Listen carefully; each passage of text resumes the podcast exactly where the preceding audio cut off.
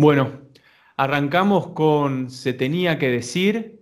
Somos Reaccionario y Leandro Ocon. Eh, hoy nos toca hablar por voto popular eh, de Rusia. De Rusia. Salió Rusia, lo mandamos a voto a ver de qué hablábamos en este segundo episodio y, salió ganador Rusia. De tantos temas para hablar, ya el concepto de Rusia es como gigante, no podemos hablar de cualquier cosa de Rusia. Pero, pero bueno, ¿pasaron cosas hace poco o no? Pasaron, pasaron cosas que, a, mucha gente le, me gusta porque le molesta, ¿viste? cosas de Rusia que Rusia hace y es como un gran, eh, ¿no? Es como un dedo del medio al a Occidente y a mucha gente le, pone, pone completamente loco, que es, lo mismo que, a veces hace China, ¿viste? Hacen cosas eh, que van a contramano del mundo, entre comillas, y que a algunos los pone, eh, los hace enfurecer. Y, yo en ese sentido los, los aplaudo. ¿Qué fue lo último que pasó en Rusia? Una reforma constitucional que le va a permitir potencialmente a Putin eh, ser presidente hasta 2036, ¿no? Tremendo eso. Tremendo, tremendo. Eh, casi que pone en discusión muchas de, las, de los debates de cuándo una persona es autoritaria y cuándo no. Digo, si vos te perpetuás en, el poder durante tantos años, en algún momento alguien dice, che, loco, ¿qué, qué onda esto? Y sin embargo, el mecanismo es, bueno, que la gente vote si puedo presentarme de vuelta. Algo muy parecido a lo que pasó con Bolivia, nada más que en este caso a, nuestro Vladimir Putin le salió bastante bien. Exacto. La verdad es que eh, tenemos, tenemos en Occidente esa, esa que, para mí es, propaganda ya, digamos, muy establecida en Occidente, que la alternancia por la alternancia misma es buena, ¿no? y que perpetuarse es malo por el solo hecho de perpetuarse. Eh, es como que elimina un montón de, factores que, también hacen un buen gobierno eh, y los subordina a el hecho de se quedó tanto tiempo, hubo cambio o no hubo cambio. Y eh, tenemos por ahí metidos en, metido en la cabeza eso de que el cambio siempre es bueno, ¿no? Es una cosa occidental que, que obviamente yo no comparto. Yo, para mí un buen gobierno, una buena gestión, es buena a los 10, 20, 30 años o, los 6 meses que dure. ¿no?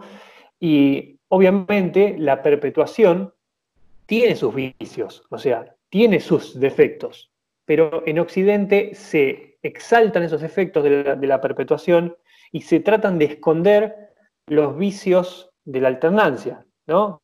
Por ejemplo, eh, eh, cuando uno acostumbra a la clase política, o la clase política misma se acostumbra o hereda a un sistema de gobierno que, mediante el cual los, gobernantes se tienen que cambiar cada cuatro años o cada seis, eh, entrena a la clase política a pensar en el corto plazo. Entonces, mm. cuando vos gobernás, gobernás para tus cuatro años sin importar demasiado lo que venga después porque ya no va a ser tu responsabilidad.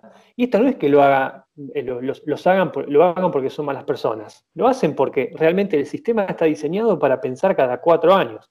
Más allá de que hay políticos que pueden tener visión a futuro, siempre o es posible que ese político pierda contra un político que piensa en el aquí y el ahora, quema eh, capital, ¿no? futuro para tener rédito en el presente, para ganar una elección hoy, y así, gobierno tras gobierno, tenés una sociedad que se deteriora por esa miopía política eh, estirada, digamos, en el tiempo.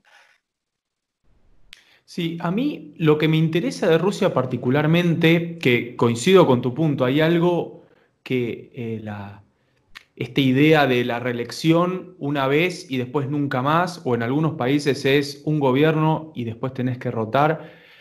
En países como el nuestro se ve en, este movimiento pendular constante. Alguien hace algo y después lo deshace y nunca podemos terminar de saber si esa, si esa primer fórmula que, estaba naciente de, alternativa política eh, o en políticas muy específicas podían funcionar o no teniendo además un mecanismo tan severo como es, bueno, ya está, te, equivocaste en esta cosa, no me gusta.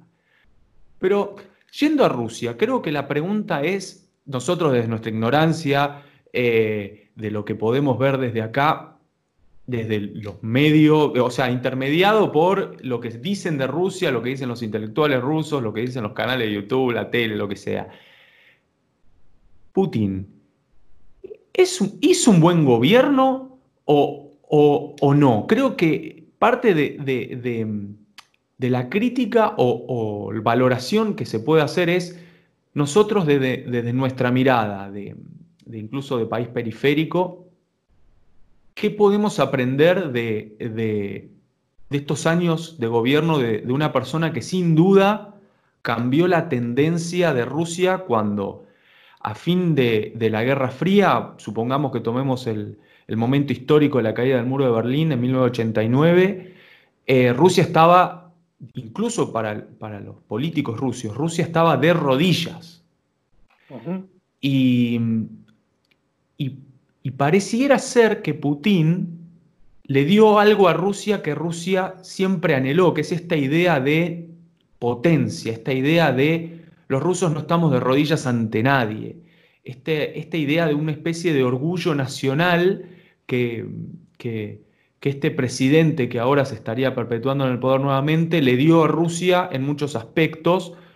Debe tener cosas criticables, creo que también eh, en este pequeño podcast podemos también pensar críticas, pero es evidente que algo está haciendo bien, es una, eh, quedó totalmente afuera del juego político internacional en 1989 como el ejemplo del fracaso, cada vez que uno iba eh, a escuchar alguna charla sobre capitalismo, comunismo, es mirá lo que le pasó a la Unión Soviética, la historia del fracaso es. Eh, es el ejemplo del fracaso del comunismo. Digo, alguien, alguien habla del fracaso del comunismo, es mirá lo que le pasó a la Unión Soviética.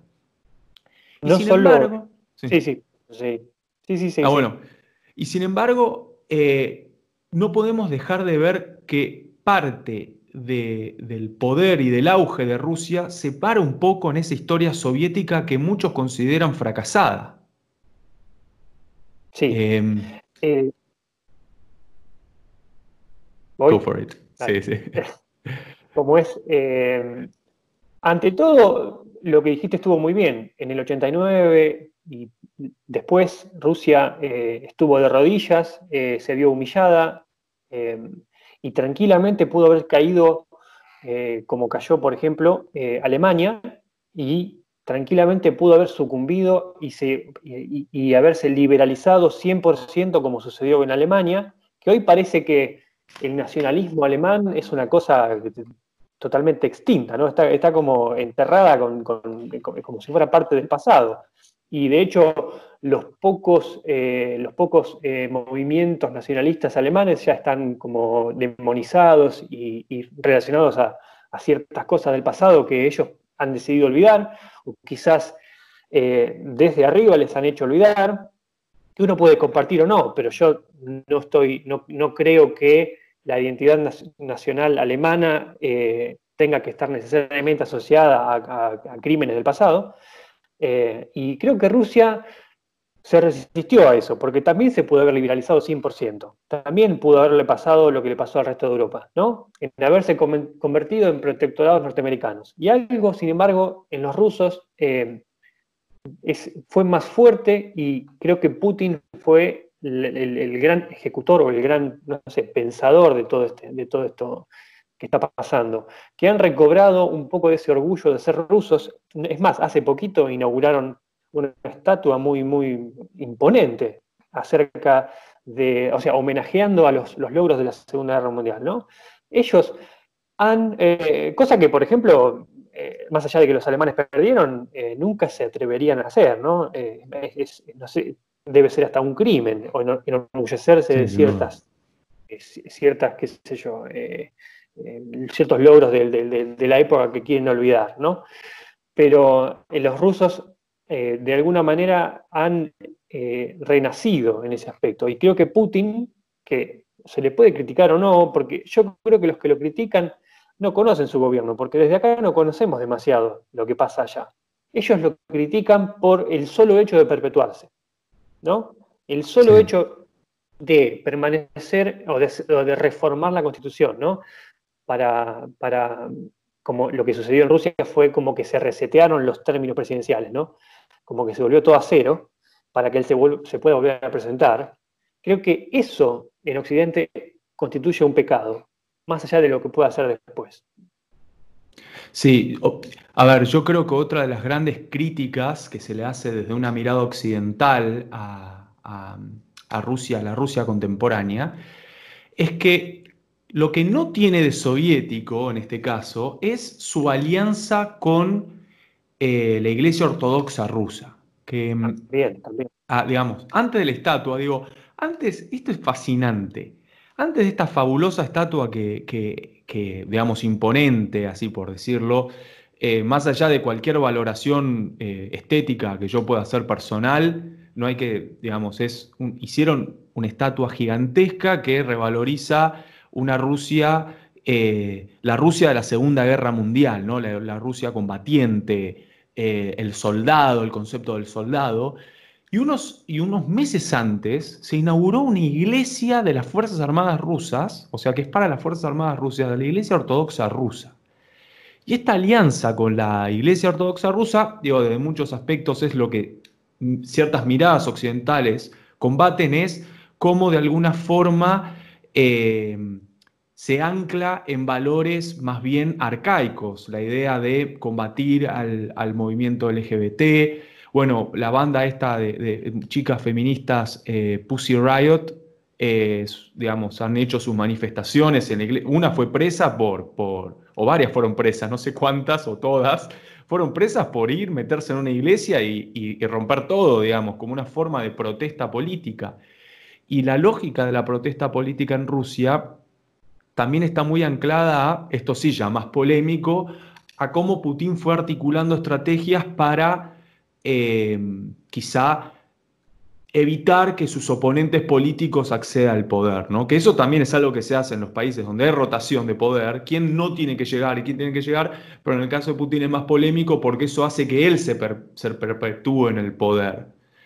Eh, pero es, muy interesante cómo lo, lo, digamos, cómo de alguna forma para muchas personas Putin tiene esto, ¿no? También cómo hacer convivir el desarrollo con lo conservador, digamos, con la iglesia, digamos, la iglesia ortodoxa.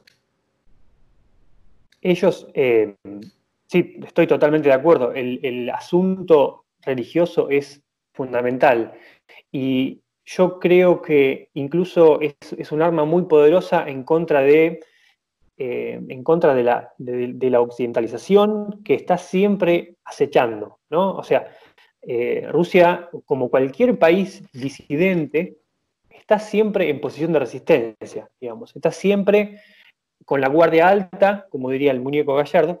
¿Por qué? Porque sabe que los agentes, digamos, eh, agentes entre comillas, los liberalizadores, los, occidentalizadores, están siempre al acecho.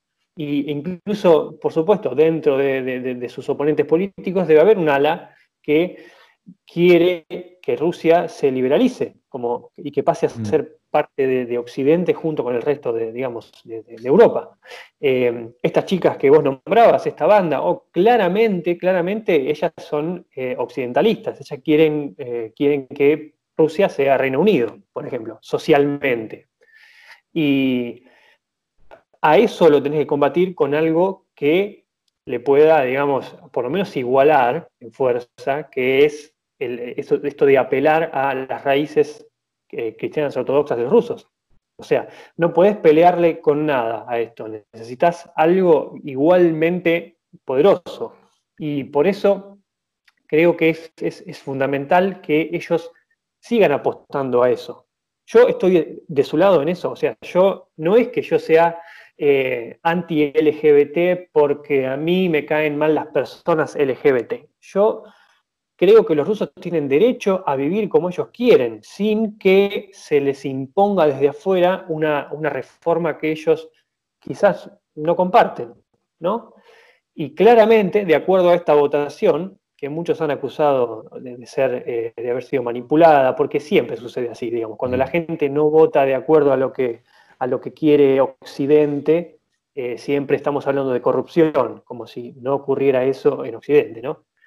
Eh, y justamente ellos han decidido que ese camino, porque esa reforma, además de contener, como bien dijiste, eh, esa reforma de los términos presidenciales, contiene temas sociales muy importantes y que los rusos han decidido que quieren que sean de cierta manera y, ellos creen que Putin es la persona que, eh, digamos, la persona más idónea para, llevar a cabo esa resistencia, esa, resistencia que están, eh, que están llevando a cabo los rusos respecto a ideologías extranjeras que se le quieren meter en el país como, como cualquiera. Sí, la verdad que mm, me gusta esto que vos estás diciendo de la lógica de la resistencia. Es, em, es muy interesante cómo hay una doble, digamos, ¿qué resistir y qué no resistir? Creo que esa es la pregunta de cuando uno está en un mundo que es inevitablemente globalizado.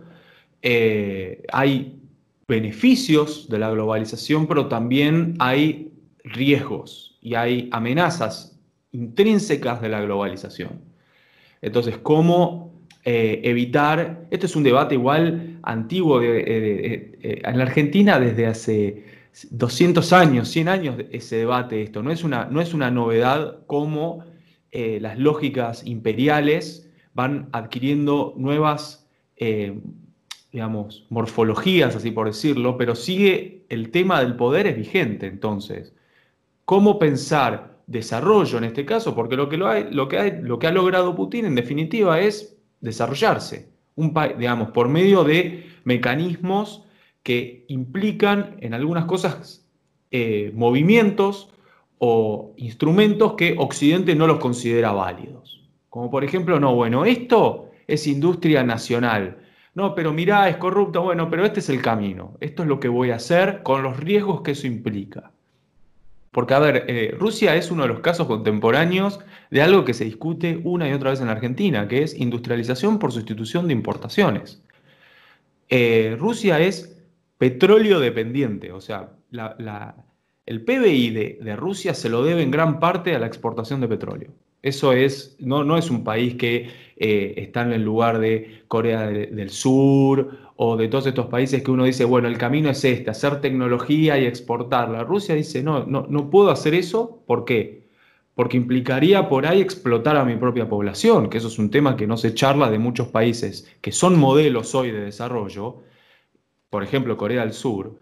Los coreanos del sur están como explotados en la mente, e, es, un sistema muy opresivo de, para los jóvenes, para los, para los adultos se quedan automáticamente afuera del sistema cuando no responden a lo que el sistema les está pidiendo. Y en cambio Rusia es un ejemplo de esta resistencia, decir, bueno, hasta acá voy a exigir a mi población.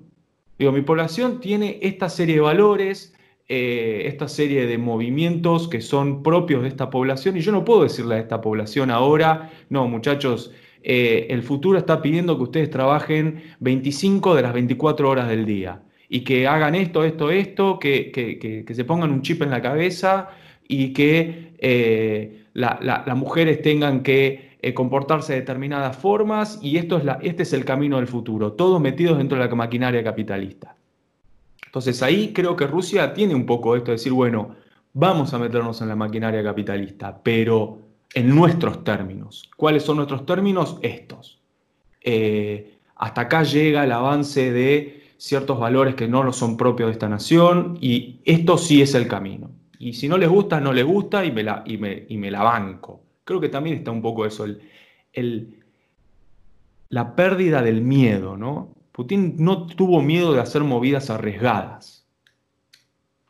Justamente em, el tema de la permanencia en el poder, el tema de asegurarse, de, estabilizarse en el poder, te, permite planear a largo plazo mm. cosas que son arriesgadas, cosas que al principio pueden causar cierto, cierta inquietud, cierto resquemón en la población, porque vos estás ejecutando un plan que quizás lleva 20, 30 años y vos no podés convencer a la gente quizás en los primeros cuatro años. Vos necesitas más tiempo y quizás puede doler, puede ser difícil. Y eso creo que lo que nos pasa a nosotros, ¿no? Nunca terminamos de, como de salir porque siempre estamos con miedo, con ese temor de que vamos a cambiar algo bruscamente y entonces siempre queremos cambiar, siempre, queremos deshacer lo hecho.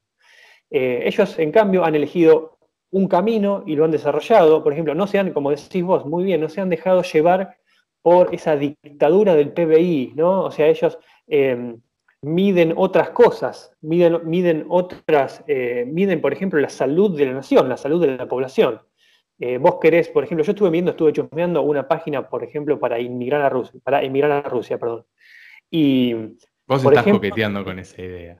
No, vos sabés que, vos sabés que eh, lo miré justamente para el, para el episodio de hoy porque quería saber algunas cosas y hay una página que creo que es la primera que te sale y te dice, eh, ¿no coincidís con los valores occidentales? Venía a Rusia, dice. Y, por ejemplo, eh, ellos están buscando gente que quiera tener una familia e hijos. Entonces, en una parte dice, si te gusta ser soltero, no vengas. O sea, no es para vos. Ellos buscan eh, gente que se establezca y tenés que estar casado con una persona de Rusia, ¿no? Em, entonces, no es que ellos quieren una, especie como de robot humano que vaya y contribuya al, al PBI, ¿no? Ellos buscan algo más. Eh, hay una entrevista ah, que le hacen a Alexander Dubin, que, supongo que surgirá en la charla, hablar un poco de él también. Hablemos de Dubin, dale, de una.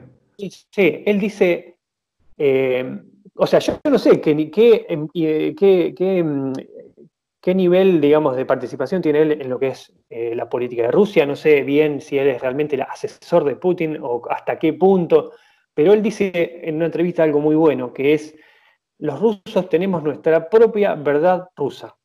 Y hmm.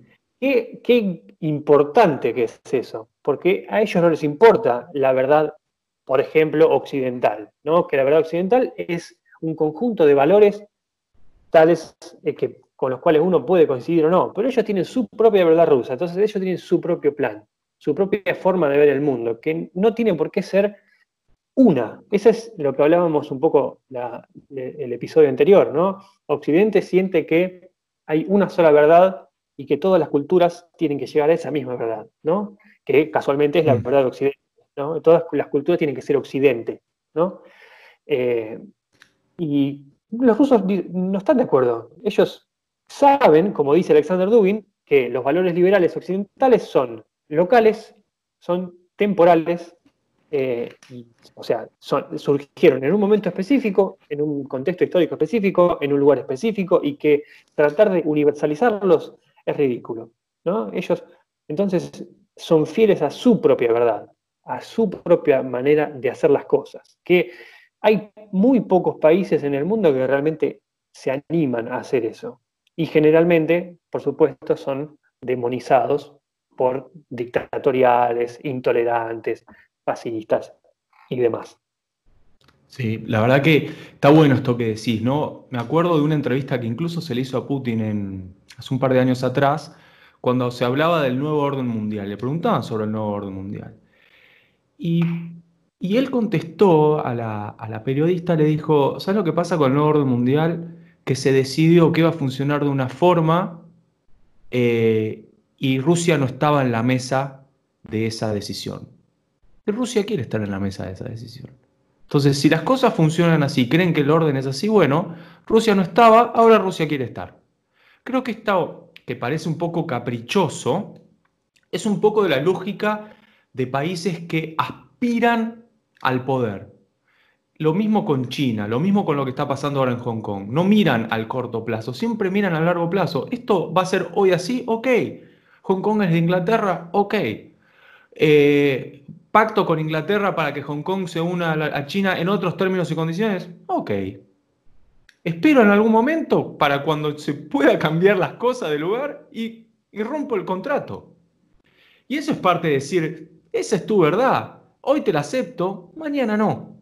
Y la idea, esa, ese, digamos, esa filosofía de, la relatividad de las verdades absolutas, es parte del pensamiento de quienes tienen una mirada, no solamente digamos, a futuro, sino que aspiran a un poder internacional futuro. Es decir, esta es la verdad hoy, mañana la verdad la puedo decidir yo. Entonces tengo que trabajar en estos términos hoy para mañana decir esto ya no es más así. Esto no compran el cuento, creo que eso es clave. Hay un cuento, hay un discurso, hay una, una, una retórica contemporánea de cuáles son las verdades absolutas, cuáles son las cosas universales. Y este tipo dice, y la verdad que no, lo que Dugin es parte de eso, decir, bueno, está la verdad rusa, el que le gusta bien y el que le gusta no. Y quizá en 100 años la verdad universal va a ser la que hoy Dugin dijo que era la rusa, no lo sé. Sí, pero qué, qué, importante lo que, lo que dice, porque eh, nosotros, él, dice que el liberalismo se convirtió en la única práctica post-política, dice. O sea, es eh, ni siquiera es política el liberalismo ya. Ya el liberalismo se convirtió en la realidad objetiva, se convirtió en, la naturaleza, digamos. Entonces, hay postulados liberales eh, que nosotros aceptamos sin chistar o nos crían de acuerdo a, esos, a ciertos principios que nosotros aprendemos a internalizar sin cuestionar. Es como que nosotros no cuestionamos que si tiramos una piedra arriba del techo se va a caer eh, digamos, eh, al piso, porque la ley de gravedad es incuestionable. Del mismo modo, eh, eh, como que aprendemos a, internalizar ciertas verdades, entre comillas, liberales, que si uno las examina a fondo, independientemente, se va a dar cuenta de que no, son subjetivas. O sea, por ejemplo, el tema del principio, la alternancia o la permanencia en el gobierno según la, educación liberal que todos recibimos en Occidente, la alternancia es buena, el cambio es bueno, la permanencia es mala, ¿no? Eso es casi una, casi una declaración, digamos, eh, religiosa esa, porque ¿cuántas personas realmente se preguntan si de verdad eso es así? Y para muchos de nosotros que nacemos en el medio de todo esto, una mirada exterior como la de Dugin que te dice, bueno, estos valores son valores que se pueden descartar o se pueden aceptar, pero que de ninguna manera son universales. Entonces, yo soy ruso, yo pienso de esta manera. Y, por ejemplo, también a mí me ayudó leer a Spengler, por ejemplo, que él también dice lo mismo, no existe la verdad absoluta. Cada cultura tiene su verdad, cada cultura tiene su forma de ver las cosas. Y qué importante eso para cualquier eh, viste que los disidentes son, eh, o somos, si me quiero considerar uno, son personas que algo les inquieta, pero no saben qué. No saben articular mm. qué es lo que no les cierra del lugar donde viven, ¿no? Son inadecuados, son personas que no saben, pero, o sea, saben que algo no anda bien, pero no saben qué. Y cuando uno llega a una persona como Dugin, que simplemente te lo dice, algo que vos quizás nunca te preguntaste. Él te dice, no, mira, los valores liberales nacieron en este lugar, en este tiempo, y eh, de universales no tienen nada. ¿no? Y eso es un gran primer paso como para salir un poco de, como para romper un poco de este, este hechizo en el que estamos todos los, occidentales. Sí, sí. A mí, a mí Dugin también me me atraen en muchos aspectos intelectuales. Yo igual a veces lo miro con un poco de desconfianza, no me considero un duvinista. Eh, pero, a ver, lo leo, me parece como un gran crítico, eh, o sea, a nivel sistémico de cómo funciona el mundo a nivel contemporáneo y tiene una mirada muy poco ortodoxa, pero muy, muy válida en muchos, muchos aspectos. Está como, es sólido su trabajo, es indiscutiblemente sólido. Em, pero también creo que el, duguinismo y, lo que pasa también con Rusia es lo mismo que yo a veces critico en quienes miran a Trump como un referente de Occidente, ¿no? Entonces, creo que el gran riesgo también que hay eh, de, esta nueva corriente rusa contemporánea, digamos, de pensamiento, que es, se ancla en la imagen de Putin, de Dugin y de todos, y de toda esta una, forma estética. Lo, de Rusia es una cosa no solamente ideológica política, es estética. La estatua es parte de esta simbología nueva que, alimenta esta ideología política. Y lo que a mí generalmente ya me empieza a dar un poco de confianza es cuando ya, digamos, tengo al, pibe que se tatúa a Dugin y es no, porque Dugin esto, porque Dugin lo otro, y, porque Putin, y ya empiezan, hay que ser aliado de Rusia, digo, ahí como, ahí yo ya digo, mm, no sé, una cosa es mirar ese modelo, tratar de entenderlo, de decodificarlo, de leer sus intelectuales, de traer los intelectuales y, escucharlos, de, tener incluso una cierta admiración de, alguien que es disidente, como vos bien decís. Ahora, una cosa es eso y otra cosa es, digamos, tatuarse a Putin en el pecho, digamos. Creo que ahí hay como, una gran distancia eh, teórica que creo que también hay que hacer, ¿no? Y creo que eso es parte de, los riesgos de, la, dominación contemporánea de, ciertas personas. A ver, yo, Rusia me parece un caso fascinante, incluso desde el punto de vista militar, desarrollo económico, esta, extraña alianza que tiene con la Iglesia Ortodoxa, no sé, toda una serie de cosas que uno dice, che, qué, loco que es Rusia. La verdad que estaba en el pozo y volvió a surgir como un fénix Ahora, ¿qué se puede aprender de eso y qué no? ¿Qué decir, no, che, bueno, hasta acá llegamos, ¿no? ¿qué es lo que, qué desecharías de Rusia? Qué polémica pregunta. bueno, mira, eh, yo estoy totalmente de acuerdo con vos. Eh, eh, es un riesgo que todos corren al, principio cuando descubren algo nuevo, tienden como a, entusiasmarse demasiado y quizás llegar a extremos que son, no son necesariamente positivos. Eh, yo de Rusia o de Dugin puntualmente y después quizás de Rusia, eh, yo de Dugin rescato que él fue el primero o de los primeros que a mí me dijeron que los valores que yo considero universales o que en Occidente consideramos universales no son tales.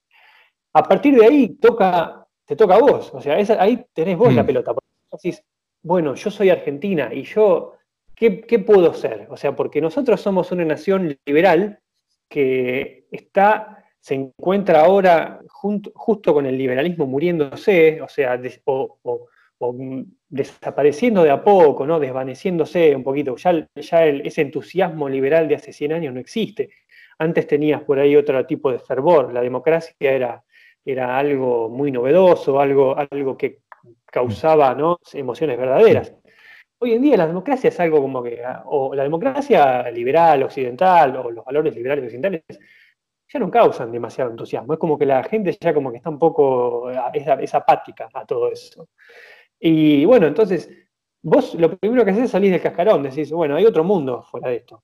Hay otro mundo fuera de eh, la historia lineal de punto A a punto B, eh, una cierta evolución de valores, eh, cierta liberalización, bueno, hay algo más fuera de eso. La sociedad no tiene por qué cambiar todo el tiempo, por ejemplo, ¿no? Eh, o no tiene por qué siempre ir en un una sola dirección. Bueno, a partir de ahí, no es que vos querés ser un satélite ruso, eso está mal. Vos lo que querés, mm. idealmente, lo que vos querés es decir, bueno, ¿qué puedo hacer yo? Los rusos, eh, los rusos se enorgullecieron de sus, sus, sus raíces, sus eh, actos heroicos, por ejemplo, de la Segunda Guerra Mundial, más allá del bando que uno tome, ¿no? Eh, más allá de que Stalin te guste o no te guste, estamos hablando de épica, ¿no? La épica de, una civilización o de una cultura. Bueno, ¿qué podemos hacer nosotros? ¿Qué tenemos, qué tenemos de bueno nosotros que podamos eh, usar para, para construir algo nuestro, propio, genuinamente argentino? Que es lo. Yo lo único que yo quiero es un país que sea independiente, que sea soberano, que sea autónomo. Eso a mí es lo único que, que, yo quiero para mi país, ¿no? Eh, no quiero que a mí me ayude un país grande a ser autónomo o a ser, mm. eh, independiente, porque no existe eso. o sea, no existe eh, tal país grande me ayuda a mí desinteresadamente, ¿no? Em, por eso yo no creo en salvarme a través de Trump o salvarme a través de Putin, ¿no? Yo, yo no creo. Yo creo en, en construir mi propio país de acuerdo a algo nuestro. Puede ser cualquier cosa, no sé qué es. No sé qué símbolos realmente se pueden usar para eso. Pero lo que sí no quiero es eh, justamente seguir importando esta ideología que en lugar de construir estatuas, en lugar de construir símbolos, los tira. ¿no? Hmm. Hablando de lo, que hablamos la semana pasada, eh, hoy vi una nota donde ya están cuestionando el 4 de julio, ya están cuestionando la independencia norteamericana. ¿no? Entonces, ¿vos realmente querés adoptar esa cultura de la revolución permanente o querés adoptar algo de estabilidad en el tiempo, a largo plazo, eh, como están haciendo los rusos? Es una decisión que tenemos nosotros como argentinos. Es que es increíble, digo, pues yo en Twitter también digo, hablando de estatuas, era increíble. Estamos hablando, justo sacamos el, episodio anterior hablando de cómo tiran las estatuas. Sacamos el episodio así, lo divulgamos y eh, eh, en Rusia estaban subiendo una estatua que revaloriza todos los valores del pasado, así por decirlo, una cosa que vos decís. Un, hombre, un hombre heterosexual con la mandíbula cuadrada, ¿no? Es eh, macho, ¿no? Es, esa cosa que hoy en día es mala palabra, ¿no? Claro, una cosa increíble, digo, increíble no lo digo en el sentido de, solamente, digo, de fascinación académica. Es, está todo el mundo yendo para un lado y estos tipos están yendo totalmente para el otro y a, y a él le funciona. Eso es lo interesante.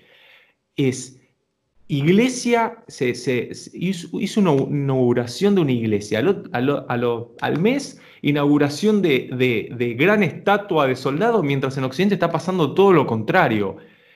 Es como eh, el opuesto exacto en muchos aspectos.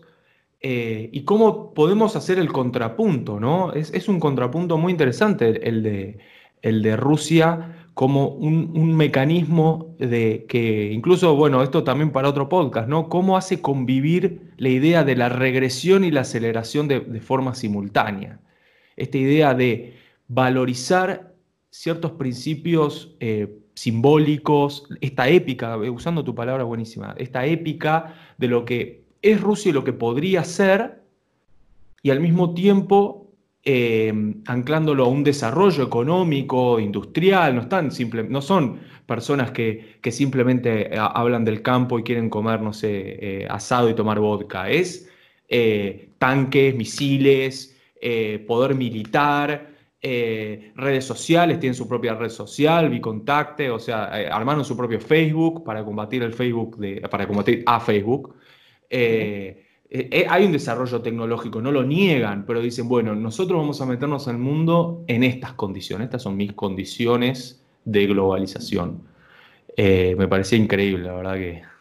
Está bueno, porque sabes que em, hay un libro de Carl Polanyi que se llama La Gran Transformación, que es bastante conocido, entendido, y él te habla de o la sociedad alrededor de un mercado o el mercado es un componente más que gira en torno al orden social.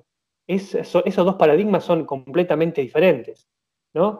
Cuando el, mercado, o sea, la tecnología, el, desarrollo tecnológico, el, desarrollo económico, responden o están subordinados a un orden social, por ejemplo, en Rusia, si querés, la familia, los ciertos valores tradicionales, eh, quizás ellos de esa manera logran, entre comillas, domar al mercado, cosa que en Occidente, cuando el mercado reemplaza al orden social como centro y el orden social luego empieza a girar en torno al mercado, ahí lo que tenés es lo que Polanyi dice eh, avance material o desarrollo material a costo de dislocación social. Hmm. ¿no? Entonces, quizás, no sé, quizás ese orden, ese orden eh, esos valores, esas tradiciones de la iglesia ortodoxa, de la épica del pasado, de la identidad rusa, de la verdad rusa, quizás sirven como, como frenos un poco a ese proceso eh, ciego, que, desintegrador que es el desarrollo económico. ¿no? Y quizás es algo que, obviamente, eso en Occidente es mala palabra, porque especialmente en Argentina, que tenemos un liberalismo medio como eh, incipiente que, está absolutamente en contra de todo eso. Ellos, por el contrario, sin meterme demasiado en polémicas, ellos lo que buscan es que el, mercado sea el, digamos, el que tenga la última palabra en todo. Y los rusos no, van totalmente a contramano. Ellos dicen, nosotros tenemos estos valores y estos valores no se negocian. Y si tenemos que ser un poco más pobres por eso, bueno, seremos un mm. poco más pobres. Si, si, no, si no somos, si no somos eh, Corea del Sur, bueno, no somos Corea del Sur, somos Rusia. O sea, no, no, no, no miramos al que está al lado para ver qué hace, ¿no? Buenísimo, sí. Si un día escuchás a alguien que dice, nosotros tenemos nuestra propia verdad argentina, ¿no? Pero un filósofo, no un político, un filósofo, una persona importante que dice, nosotros tenemos nuestra propia verdad, ¿no? Eh, qué importante eso. Sí, sí, absolutamente. Creo que eso es el gran aprendizaje que podemos hacer, que es no copiarlos, pero sino aprender cuál es la, retórica iniciática de esta, de esta disidencia. Es, yo tengo mi verdad, loco, y hasta acá llegaste. un poco esa, ¿no? Eh, bueno, digamos, llega un momento donde, y creo que eso también está incipiente en el ser argentino, la idea de decir, eh, sí, está todo bien, pero no, no, no comparto. Hasta acá, no, no me importa quién seas vos, no me importa quién es esta otra persona, el argentino tiene este espíritu también rebelde que, que, por ahí bien canalizado puede llegar a también ser eh, el, piso axiológico o el, fundamento para, para, pensar a futuro. No, no, es simplemente la rebeldía constante de, romper todo lo que se hizo hace dos años, sino eh, canalizarlo, digamos, más a largo plazo, que es creo un poco lo que hicieron los rusos. Es decir, Entiendo perfectamente lo que me estás diciendo, las ideas universales, el, capitalismo, el mercado. Ok, a mí no me pinta. Es como así de sencillo. Sí, sí, sí. El índice de libertad económica, el PBI.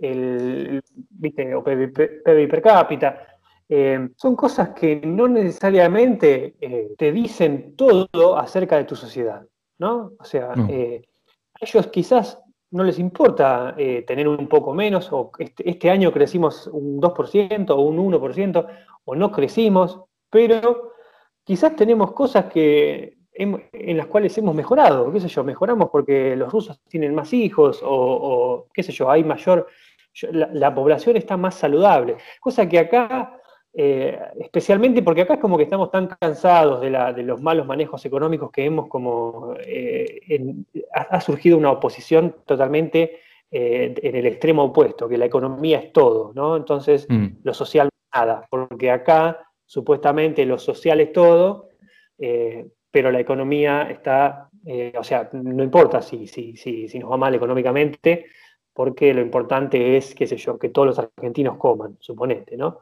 Mm. Que después puede ser verdad o no, no, no, no, no es algo que, se cumpla o no se cumpla, pero acá eh, es como que se quiere transformar el argentino en un, quizás en un, en un anglosajón o en un alemán eh, que trabaja 16 horas por día y, ahorra y se construye su casa y, quizás el argentino no es de esa manera. No es, el argentino no es un japonés, ¿no? que quizás es una maquinita de trabajar.